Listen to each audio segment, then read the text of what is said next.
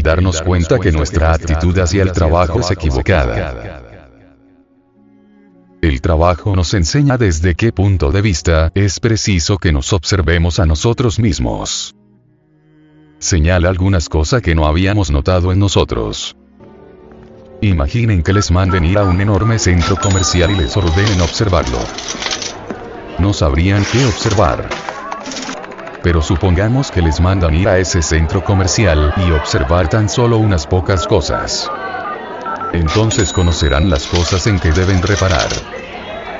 Es esto lo que enseña el trabajo. El trabajo enseña cómo acercarse a sí mismo, por medio de la observación de sí, qué se debe notar y qué rechazar. A este respecto da instrucciones que, por más difíciles que sean de seguir, son empero muy definidas. Si se ama al trabajo, esto es, si se le valora, surge la capacidad de asimilar el conocimiento que enseña, de acuerdo con su nivel de ser. Si uno asimila, aunque sea en grado limitado, el conocimiento del trabajo, se empezará a poseer un espejo en el cual se puede mirar. Durante mucho tiempo hemos tenido espejos defectuosos que deforman todo.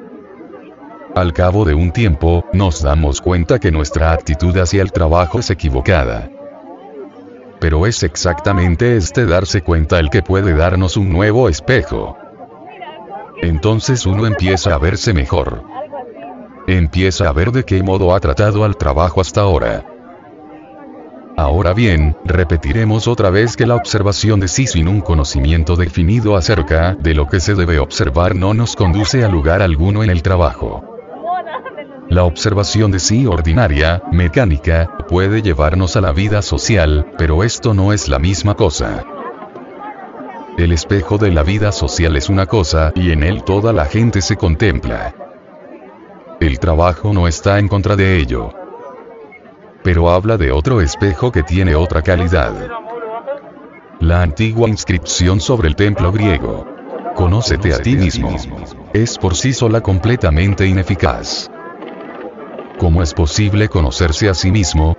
Toda la gente cree que ya se conoce a sí misma, pero el trabajo enseña que tenemos que conocernos a nosotros mismos de una nueva manera y desde ciertos ángulos, y el objeto que se propone este particular de conocerse a sí mismo es lograr que sea posible separarse de un sinnúmero de cosas inútiles que fluyen en nosotros para que podamos ponernos en contacto con influencias provenientes de un nivel superior que nos otorgarán los pensamientos, sentimientos y comprensión del que tenemos derecho, pero con los cuales no estamos en contacto, debido a nuestro estado de sueño.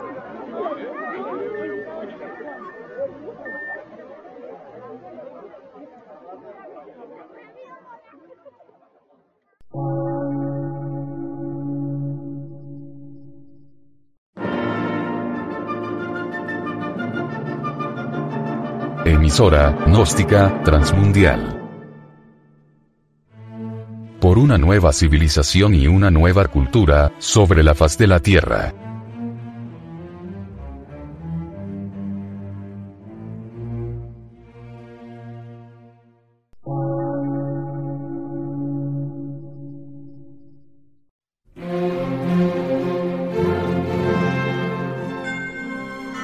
Medio de radiodifusión científico, artístico, místico y filosófico, de la Asociación Colombiana de Centros de Estudios Gnósticos, Antropológicos, Psicológicos y Culturales. A.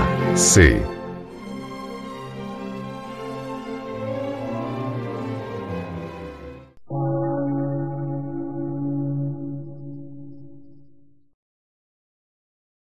Lectura en movimiento. Difusión sin fronteras.